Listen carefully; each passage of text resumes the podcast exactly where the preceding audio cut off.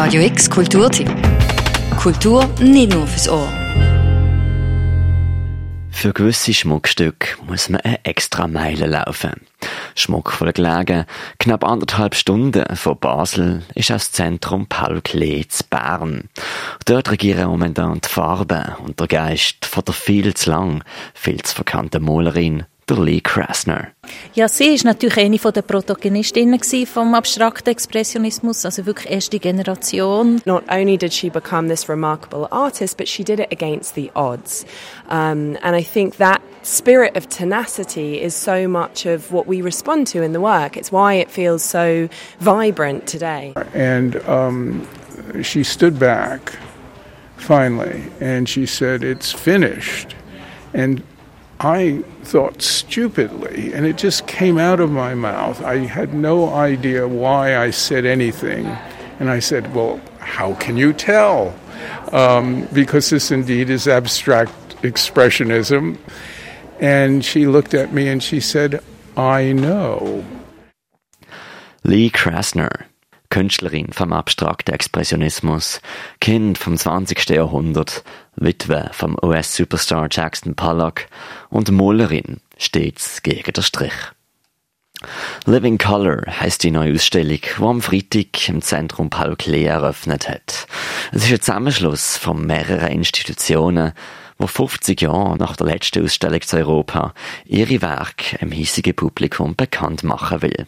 Denn so sehr die Geschichtsbücher auch von den besoffenen männlichen Geniekünstlern schwärmen, so übergangen werden dabei meistens Frauen. Frauen wie Lee Krasner, die Direktorin Nina Zimmer findet deutliche Worte. Äh, ganz dringende Nachholbedarfarbeit haben wir hier geleistet. Also die, die stand sehr dringend an, diese Neubewertung von Lee Krasner und auch eine gewisse Korrektur des Kanons des abstrakten Expressionismus. There were many women who were part of that movement who've been written out because it was easier or perhaps more exciting to tell a very macho story of male artists in abandoned lofts creating these works of genius. Uh, but it's not a very uh, authentic or accurate picture of the times. Die Geschichte von der Lee Krasner zu erzählen, ist auch ein Anliegen von der Eleanor Nairn, Kuratorin von der Barbican Gallery London, gesehen. Die Geschichte von da 1922, wo Lee Krasno, aufgewachsen in einer orthodox-jüdischen Einwandererfamilie, mit gerade mal 14 Jahren beschließt, Künstlerin zu werden. Die ersten Arbeiten, die man sieht, sind gekannte Selbstporträts. Selbstbewusst schaut sie dem Betrachter entgegen und selbstbewusst sucht sie sich Literatur, Bildung und Inspiration. Of all the artists at that time, she's one of the most studied in European avant-gardes. She'd gone to Cooper Union, she'd gone to the National Academy. When the Museum of Modern Art opens in February 1929, she's there every week studying these kind of heroic figures.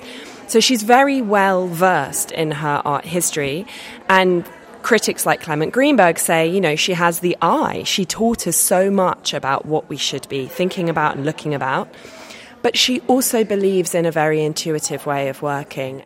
Skizzen habe sie nie gemacht, sondern immer von innen weg gemalt. Die eigene Spruch hat müssen hervorgebracht werden. Eine Stimme, die auch die spätere Action-Painting-Ikone Jackson Pollock berührt hat. Sie heiraten. Er wird berühmt, stirbt und Lee Krasner wird als Mrs. Jackson Pollock abgestempelt. Aber sie malt weiter, übernimmt gar das große Barn-Atelier, wo auch früher drinnen gemalt und gewirkt hat. The barn was not an unknown place. The famous photographs that were taken of Pollock at the time for Life magazine and others, they all show Pollock in his working environment. That was a part of the mythology. So the barn was already quite mythic at, at that point at which he dies. And um, when she takes over that space and she's asked about how she manages to do it, she's wonderfully straightforward. She says it was the largest working area with the best natural light. It would have been a shame to let it stand empty. Wo Lee Krasner mal gefragt worden ist, wie sie zu diesem Zeitpunkt überhaupt hat können weitermalen, sagt sie, Malen und Leben sind nicht voneinander zu trennen. Es wäre, als ob man würde fragen, ob sie leben will. Die Antwort ist immer ja und sie malt vor allem abstrakt. Der Strich, der ist sinnlich. der ist auch destruktiv. Mit grossen und kleinen Farbtupfen, wie Blüten von der Seele.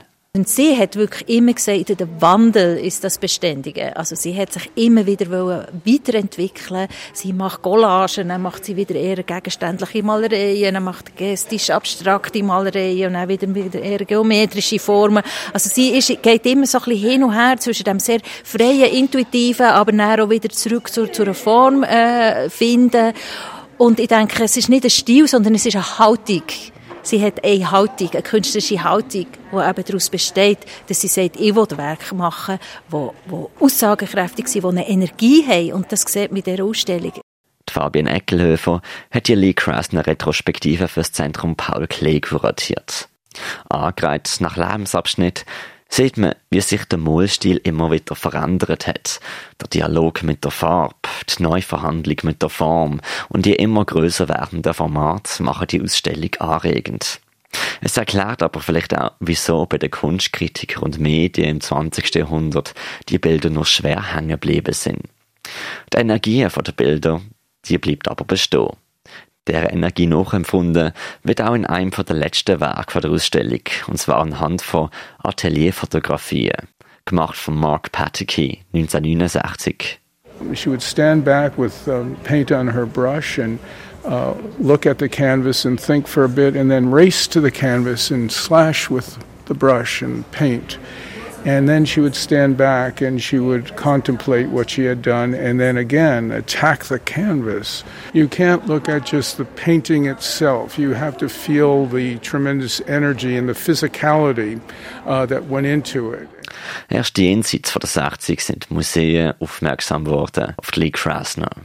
Und erst 1984, sechs Monate nach ihrem Tod, widmet das New Yorker Museum of Modern Art ihr als eine der ersten Frauen überhaupt eine ganze Retrospektive.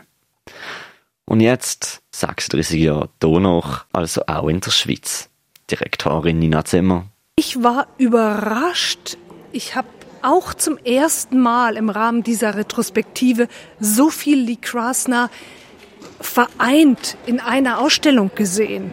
Ähm, das darf man nicht vergessen. Selbst die Experten haben keine Chance, wenn es nicht solche Ausstellungen gibt, ein Werk in dem Umfang zu erfahren.